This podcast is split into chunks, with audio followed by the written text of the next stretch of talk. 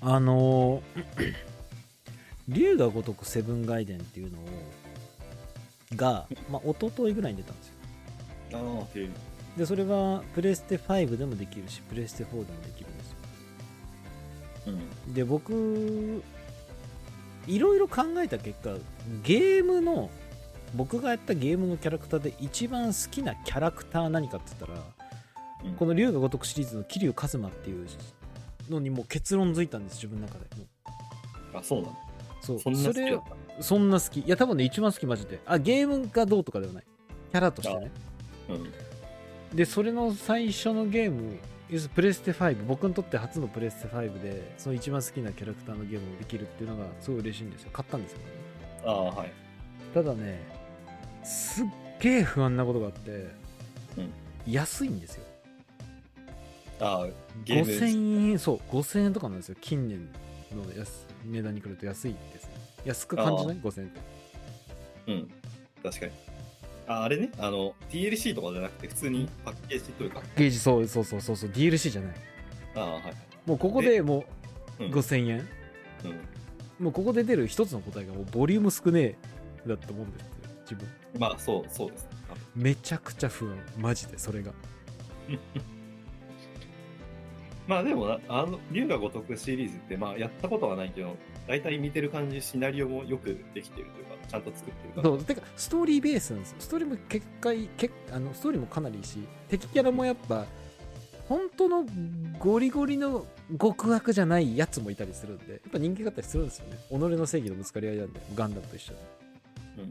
まあ、中にはめっちゃ悪いやつもいるんですけどでもうん問題がね、えっと、ボリュームが少ないってなった時にボリューム上げればいいじゃんみたいな話が出る時で竜が如くっていうのはこれもう伝統なんですけどメインのその極道の物語以外にもサイドストーリーがあったりするんですうん。でそのはいサイドストーリーはもう本当に何でもあるんですよなんか子供を助けるとかうん。なんかそのシリーズもので、えっ、と、その、ずーっとシリーズで困ってる人がいて、それを助けてあげるとか、いろんな要素があったりするんですけどね。なんか、うんあと憲法家の人から、えっ、と、サイドストーリーでしか手に入れることができない必殺技を手に入れるとか。うん。はい。で、あとは、ミニゲーム要素もあって、ミニ四駆みたいなのとか、うん。ドローンとか。はいあと、おなじみキャバクラ用、キャバクラを経営するみたいな。うん。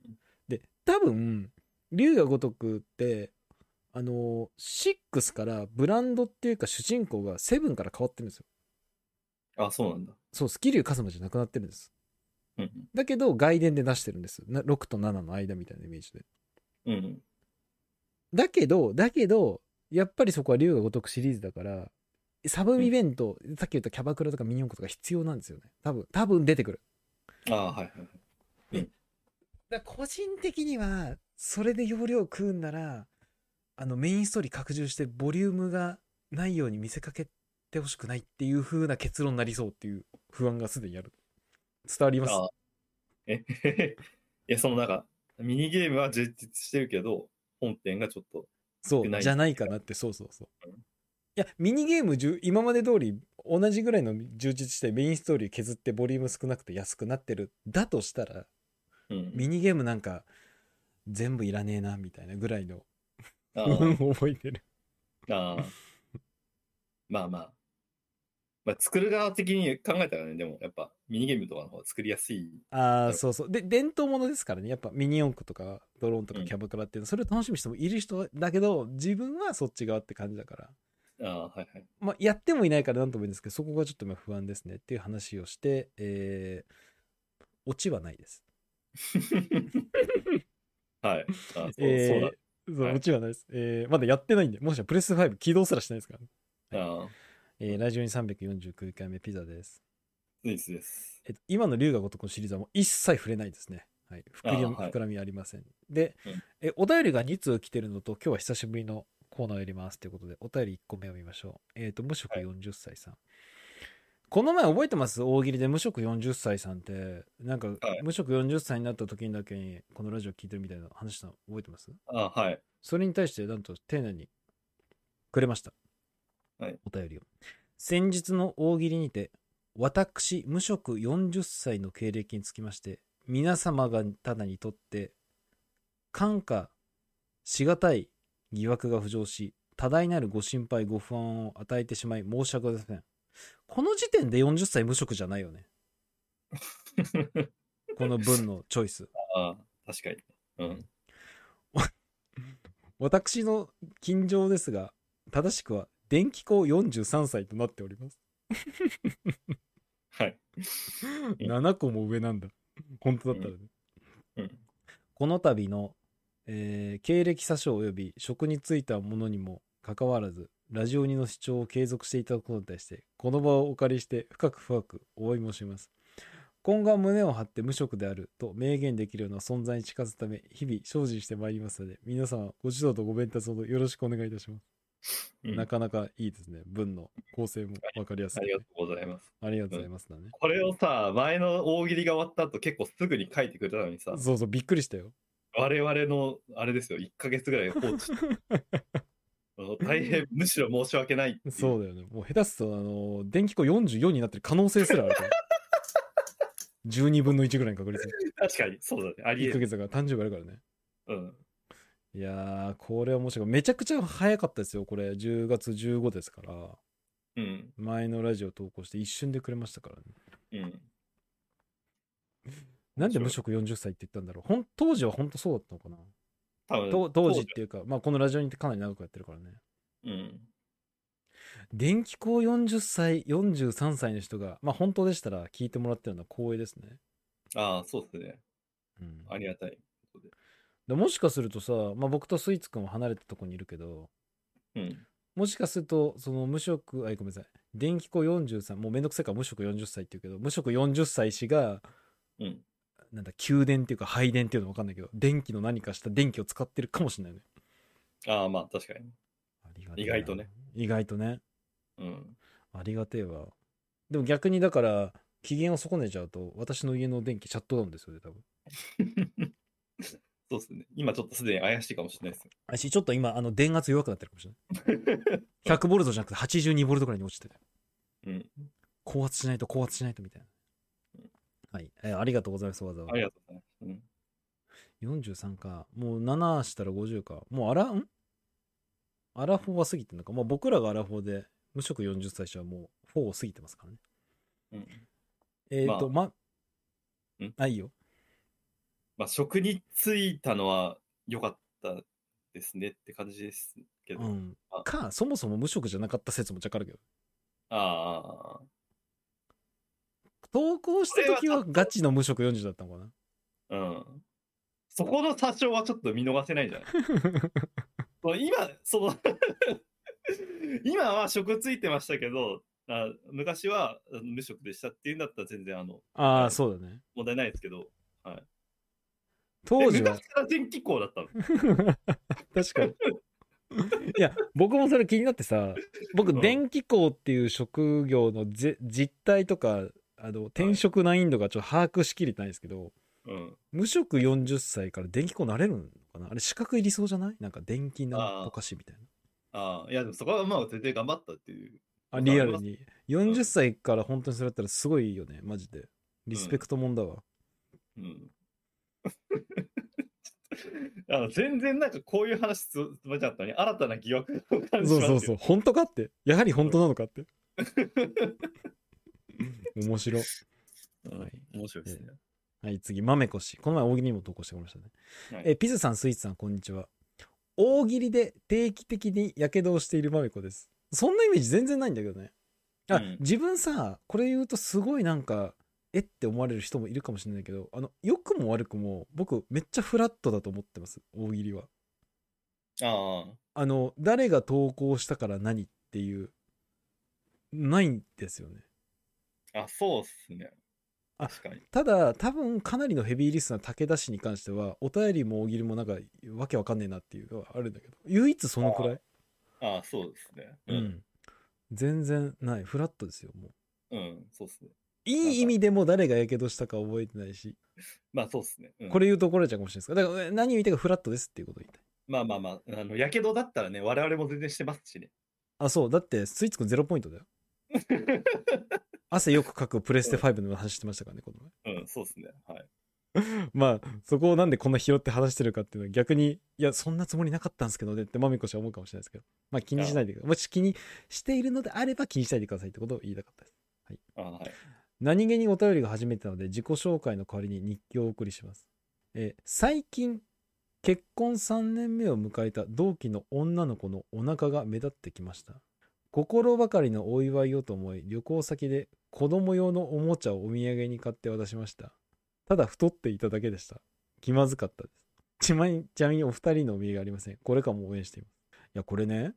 うん。いや、まず本当か嘘か置いといて、うん。なんだっけな僕の前の会社のまあ厳密な年上だと思うんですけど女性の人がいて「いやーピザさん」ってこの前私なんか電車の中立ってたんですよってうん。まあ電車の中で立ってたっていうのはちょっと意味が分かんないんだけど、まあ、電車で移動して立ってたらうん多分妊婦と間違われたせいか席譲ってもらいましたって言ってたその人ああ、はいはい。だから滑腹がいいとそれあるのかなまあ、あるんじゃないあるのかな うん。お腹が目立ってきたって、ただ、え、そんなそんな数ヶ月で太っちゃったのかな彼女。ああ、ああ、ああ。あ、確か戻にってね。うん。お題戻ってね。本当かな、その知らない人だったら、その、お腹出てたらっていうのはあり得るけど、まあ、同、同期の人だから、うん、うん急にそうならない限りは、うんうん。ねその判定ができないよね。しかもちょっと面白いのがさ、うん早くねっていう。 そう事実確認ないんだっていう。ああ、確かにね。うん。しかも旅行先なんだっていう。その、なんていうか、お お子供用のおもちゃ専門店じゃなくて、旅行先なんでしょあ、そうだね。うん。まあ、たまたま見つかったというか。あのドラゴンの剣みたいなやつ。いや、なんかもう木刀とかじゃないで すか。旅行先のお土い産や、それさ、二択外すじゃん、男の子か女の子かああ、まあ確かにね。で。しかも、いや、それちょっと面白いな。なんか、あのー、まめこ氏がさ、いやうん、子供できたっぽいからおめでとうって、ちょっと心ばかりお土産買ってきたよって木刀出すんでしょ。 怖えよ。なんか怖えよ。確かに。おもろ。糸をちょっと聞きたくなっちゃうよね。うん、え、木刀みたいな。うん。で、最終的には、いや、太っただけなんだよね。うん。そしたらもうそこは、いや、実は太っただけなんだよね。と思ってこれで素振りして痩せるのどうみたいな。ああ、はいはいはいはい。まあそうつなげられるからね。そうつなげるしかないよね、だから。うんこれ何を買ったかで結構変わってくると思うんだよね。確かにね。うん。だって子僕と供だっ用の、うん。僕たとら。いけるわけじゃん、今の話。ああ、まあそうだね。例えば赤ちゃん用の前掛けとかね。うん。うん。そうしたらどうす、どうどうすんのみたいな。赤ちゃん用の前掛け。うん。もう逃げきれなくないちょっと。まあ、逃げ切れないけど、なんか、うん、どうしようね。まあ、あの、お告げがあ って。あなた、あの、子供できるわよ、みたいな。え、なに細木家族みたいなの。いや、もうちょっとそこはなんか、あの、そういう展開をしないとちょっと厳しいと思ああ、もうついていけん。あーもう無理か。逃げれない。もうう。んう。うん、ちょっと変身するしかない、もう、そこああ、もう降臨させるしかない、自分に。は。うん、うん、うん。ああ、なるほどね。逃げ切れない。そうしないと。あ子供できるから将来的にってあまあ言うてもね結婚3年目で同期ちょっとまめこ氏が何歳か分かりませんけど可能性はあるよね将来的にはうん。まあ前借りしすぎじゃねえかって話するけどねさすがに早くねえかみたいなうん、そう、そうですね。まあ、あとはね、もう、あの、あなた、いつもよだれが汚いから。よだれかけもう本人にねうん。買ってきてあげたよ って。いや首合わねえだろいや僕分かりませんよあそのまめこ氏の同期の女の子の首の太さと一般的な赤ちゃんの首の太さのフィット感は分かりませんけどうん確かに。ちょっとまあ言わないまあ木刀なら逃げれるね逆にね。僕となら逃げれたんだけど、ちょっとこれ何 をあげたかし気になるなまだ本当なのかどうかも気になるけど。 うん。本当だったらうっかりすぎるだろって。ガチでどう逃げるんだろうね。えってなるよね、お互い。ああ。確かにね。そう、なんか、確かに、その、子供生まれるんですね、みたいな、あ、こあの、授かったんですね、みたいな会話ができない感じの関係性だったとしたら、あ、そそうれだでよこうなっちゃね。ったら、すごい難しいよね。難しい、ここが。もうん。う。てか、なんか感覚的に危険な橋をもう渡ってないかっていう。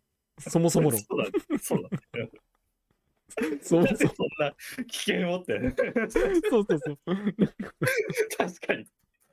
確かに、確かに。ね、なんか、ちょっと遠回しに聞くかさ、なんか、そう、つて、友達の友達ぐらいのつてで確認してからの方がいい、確認してから GO だったんじゃないのこれ。確かに。おもろいな、これ。うんちょっとつ盲信タイプなんだな、豆こしは。ああ。面白いなうん。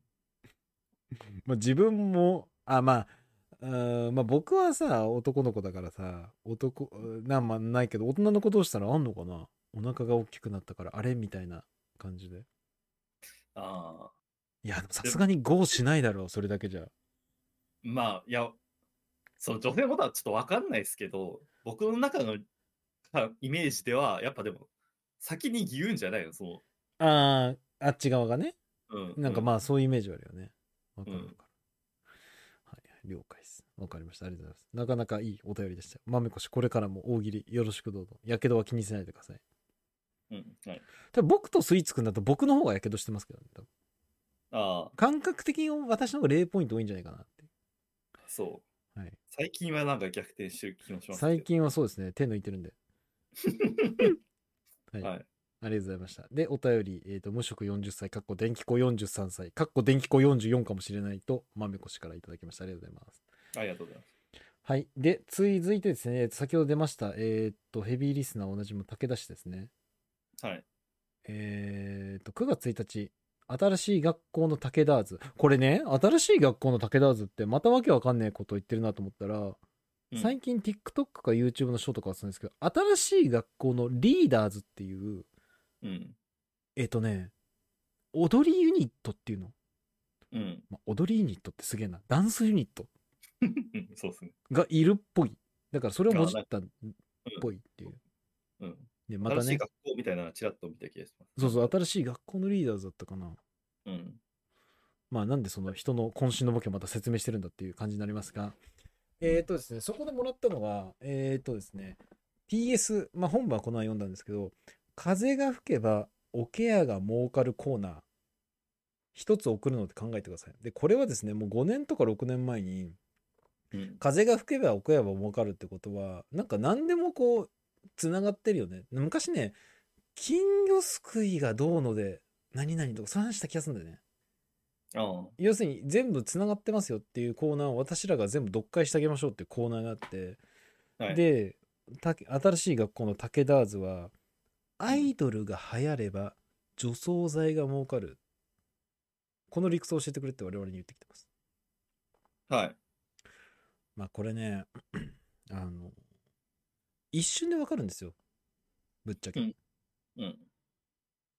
アイドルが早く上層剤が儲かるなんてわかるんですけど、まあある程度はい過程を示さないと武田氏はわからないかなっていう。まあ、そうですね。うんうんもう一発、だってそりゃそうじゃん。アイドルが流行ればさ、女装剤が儲かるでしょ、そりゃ。うん。だけどこれちょっとわからないんで、武田氏には。うん。新しい学校の武田図ではわからないんで、我々がもう読解してあげますよと。そうですね。ぜひここでね、えっと、学習してってください。うん。丁寧にね。丁寧にもうはいやっていきましょう、はいじゃあえーっと私からですかねまあ私からっていうかまあ私はまずはいアイドルが流行ればじゃあじゃあアイドルが流行るだわアイドルが流行る、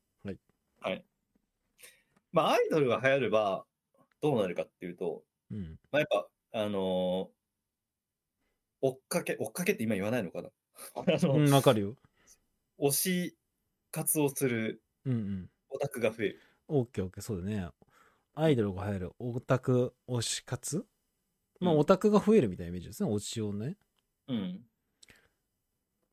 これねまあまあわかりやすくちょっと言っとくかうん。あのーまあ、しかもこれね、業界に詳しいピザさんだから、今ね、推し活のな、推し、ん推し活の中でパーツがあって、その、推し神棚みたいなのがあるらしいんですよ。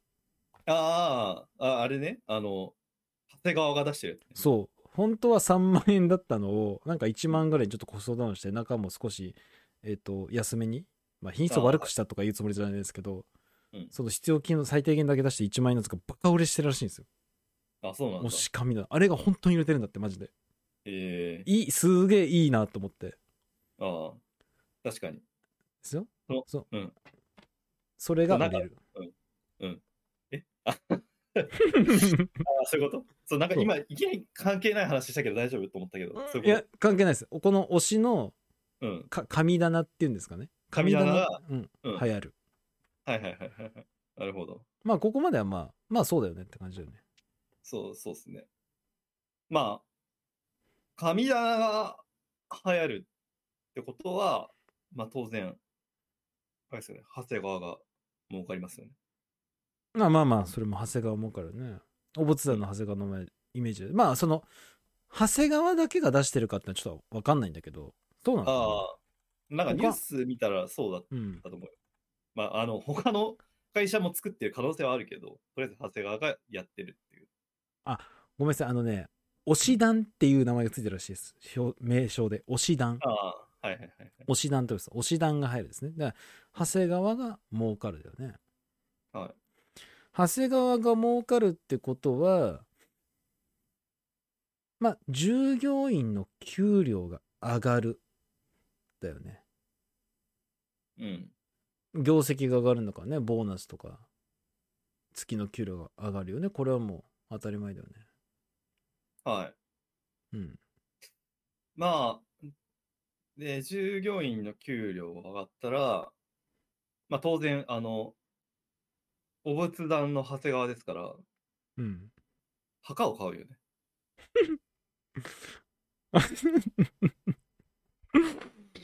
あれやばいな。ちょっと待ってて。これね、どうしようかな。いや、どうしようかな、これ。高か。いや、これね、後で言うか。いやね、これね、あのね、 あのね、僕、あワイフがいますけど、ワイフが、墓と除草剤って聞いたらもう完全にわかるっていう、身内ネタがあるんですけど。ああ。そんな、そんなのあ ったのいや、もうっていうかね、うちの中でゴールしちゃってるんですよ、実は。ああ、はいはいはいはい。あ、ゆそこ言っちゃっていいじゃん。ああ、あうのん。まあ言っちゃうもん、言っちゃう。うん。そこのゴールはね、うちの家系あるあるでは、うちの父さんって、うん。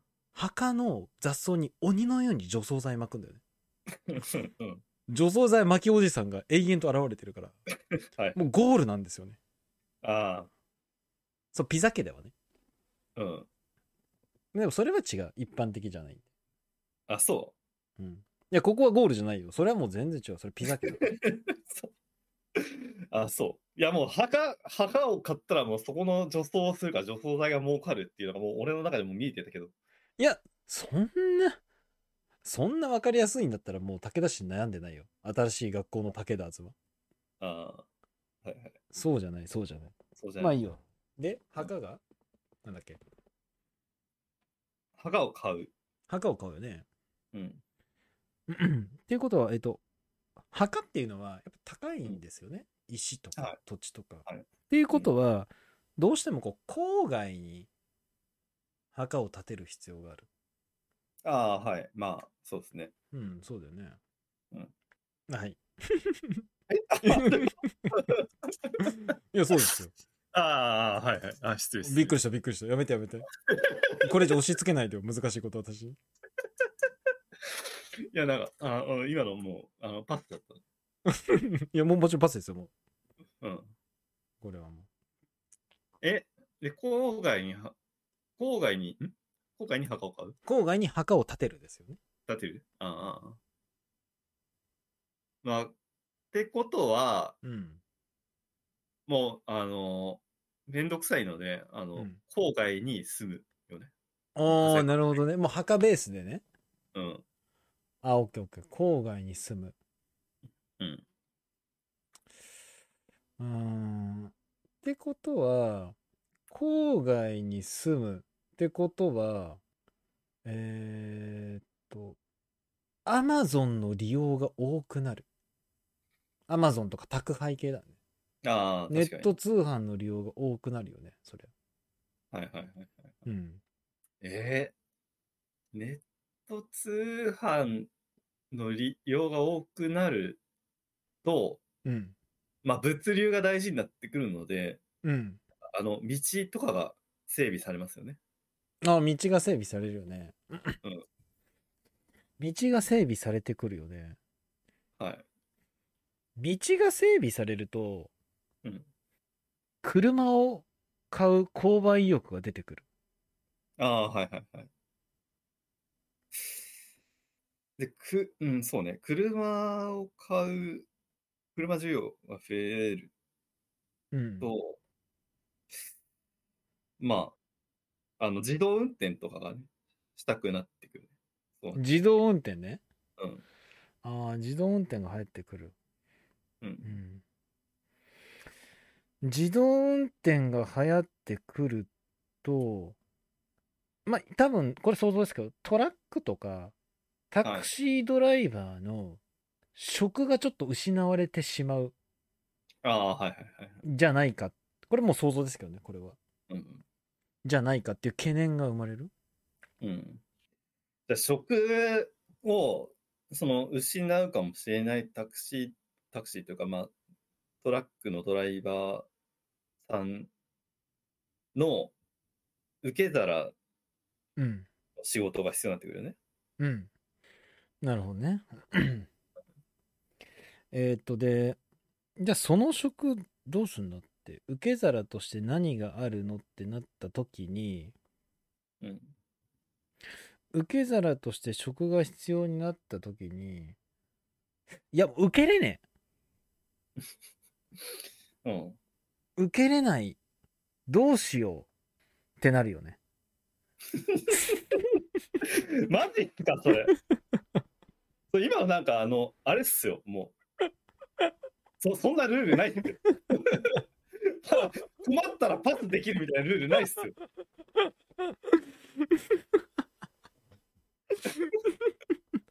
ちょっとやめてくださいよ。びっくりしたよ、もう。 今年でラジオで一番笑ったかもしれないです。おもろ。わかったわかった。 今まで何回やってんすか、あなたあの。こあパスがつけば、おか、おケアが儲かるのもこうなる。わかった。受け皿が必要ね。うんうん。えっと、受け皿が必要。うーん。受け皿が必要。はい。えーっと、ってことは、受け皿が必要だと。じゃあ、いろんな、まあ、職業案内所とか、転職活動とか、新たなこうスキルアップのために、いろんなとこに行くために、やっぱり車が必要だな。ああ、はい。どやっぱり車だな。もうどこ行くにもやっぱり。どっちにしろ。うんはいなるほど。うん。まあ、やっぱり車だなってなると、うん。えー、まあ、道が混むよね。みんな乗るから。まあ、道込むね。うんオッケーオッケー。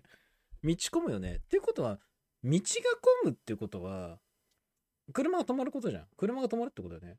うん、そうだね。その時に、いろんなお店の広告とか、目につきやすくなるよね。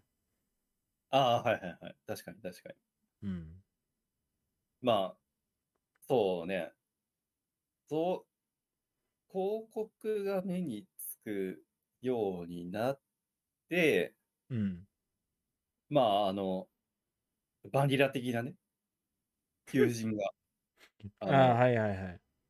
盛んになる よね。バニラ、あの、まあ、都都内だけなのかな。バニラ、バニラって。 多分、多分都内だけだと思うけど。うん、バニラが流れるよね。うん。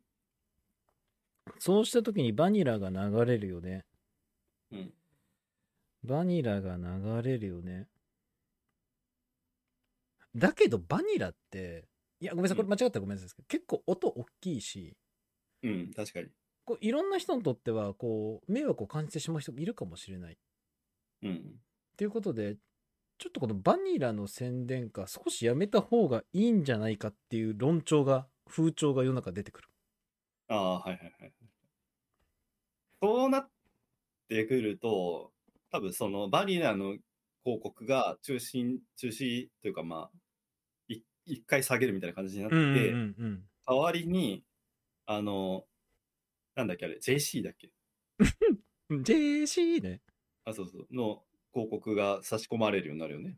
ああ、なるほどね。うん。 JC の広告が挟まれる。うん。うん。で、その具体的な JC の広告の中身として、うん。あのー 緑を守ってこうみたいな。ああ、そうっすね。 うん、緑守ってこうみたいな。若葉マーク、まあ、うん。そううそう。ん、そうだよね。やっぱあの、安定というか、まあ、地球環境を守んだけみたそいうなそのう、が。 SDGs 的な訴えになるよね。うん中身としてね。うんなって、あの、自然を守ろうという意識がこう国民にうん。で、増えるよね。うん。助走しなくなるよね、逆に。逆にね、うん。あんまり、いや、雑草だと思ったけど、雑草じゃない。ってか、それもう言うても緑じゃん。っうん、そうそうそう。 ていうことで、除草剤が売れなくなっちゃうよね。売れなくなるよね。うん。売れなくなるから、あの、逆に除草剤の会社考えました。ああ、なるほど ね。除草剤のかんうん売れなくなるか考えたと。うん。うーん。あ、この除草剤って、草だけじゃない気がしてきた。なんかその草の成分とか、なんかその害虫とかにも使えたりするんじゃないかなとか、蚊とか。ああ。まあ、うん。使えるんじゃないかなって思って、うんちょっと試したんですけど、うん。あんまり効かなかっまあそりゃそうだよね。だって除草剤じゃ ないもん。除草剤だもん。た。うん、そうだね。うん。いや困ったな、困った。どうしますか、社長って。うん。もう売れないっすよって。うん。いや、でも落ち着いてくれ、ピザ君と。JC の広告が流れてるのは、あくまで日本だ。ああ、はいはいはい。世界に目を向けてはどうかなっうん。てなる。なるほど。まあ。で、まあ、世界に向けてね、うんあの、除草剤を展開したところ、うん。まあ、SDGs がまあ割と世界で言われてました。おー、なるほどね。っうん。ていうことは、やっぱ除草剤売れないんだよね。うん。で、そうなった時に、うえん、じゃあ除草剤推しの、除草剤で推してったさ、我々の会社どうすんのうん。これなんか SDGs って地球の環境って言ってるけど社員の保障はどこ行っちゃったの政府さんってなる。ああ。なるほどね。うん。で、まあ、あのー政府にね、訴え、うん。訴えたところ、うん。まあ、ちょっと違うことしなさいってうんうんうん。違言わうれこと。そうそう。 違うね。うん、言われちゃうよね。で、考えましたまた。あれうん待てよと。除草剤の除の部分があるからいけないんだ。ああ、除の部分を引きゃいいじゃん。うん。そしたら草生えるやんって。はってことは、い。うん。ってことは、うん。え、惣菜、惣菜が売れる。惣菜が折れるよね。うん。あれこれ、惣菜てか惣菜屋やりませんみたいな。ああ、もはや。デパ地下に対抗して。うん。ちょっとシャレっぽいですけど、社長これいけるんじゃないですか、惣菜屋で。はい。うん。まあ、そうですね。で、惣菜が売れた結果、うん。あの、草だらけになります。あ、草だらけになるよね。うん。いや、もうあれから50年経ったけど、我々のせいで草だらけになったよ、この地球はって。はい。むしろ雑草が本来の木々の命も吸収して果物や野菜の成長を妨げれてるんじゃないかなっうん。てなるそうですね。で、まあ、ってなったところに、うんじゃあそのぞ除草剤の会社に、我々長いことを、り自らの利益のために、あの、惣菜を売り続けていきました。うんとっても、それによって地球環境が、その、脅かされてしまいましたが、あります、我々は。うん除草剤、あります。 除草剤はあります はい。儲かります以上ですはい。はい。まあ、ってことでね、あうんの除草剤がね、儲かりますよねアイドルが入るとはいまあ簡単なことでしたね、まあ、そうっすね。うん、まあ土地の惣菜のくだりいるのかなって思いましたけど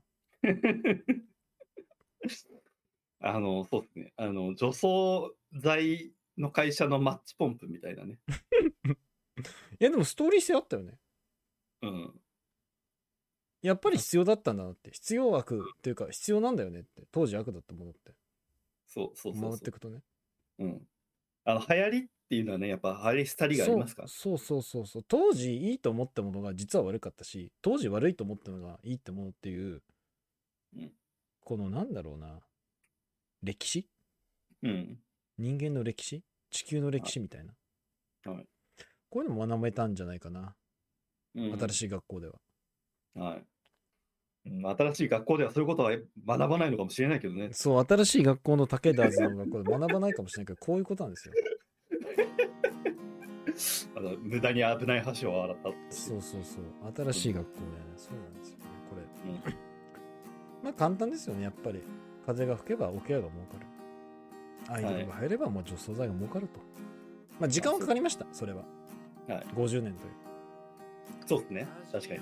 うん、でも会社の歴史ってさ、うん一番最初にやってたことはさだって任天堂だって最初はあれですよファミコンじゃなくてさらに言うと確かトランプとか出したよ確か一番最初は、あの、あれですね。花札の会社です。あごめんごめん花札かトランプじゃなくて、うん今もね任天堂スイッチでゼルダがとかねピクミクもそういうもんなんですよはい。それ途中惣菜も売りますようん。ってことですねはいということでねえー風が吹けばおケアが儲かるコーナー今回はねえーアイドルが流行ればえっ、と除草剤があ儲かる、はい除草剤屋かまあ、そうそうですね。はい。えー、ちょ、ちょっと待ってね。えーと、風が吹けばおけは儲かるコーナー。えーと、あアイドルが入れば除草剤が儲かる。もうすごくね、皆さん、わかりやすくて、えー勉強になったと思いますんで、ちょっとはいピザさん、スイーツさん、他にも、これ教えてほしいなってならば、ぜひ、投稿してください。はいよろしくお願いします。ということで、えーと、チャンネル登録、高評価とか、あと大喜利のね、投稿、投票とかもよろしくお願いします。ということで、えー終わりにしましょう。えーはいラジオに349回目、お相手はピザでした。スイッチでした。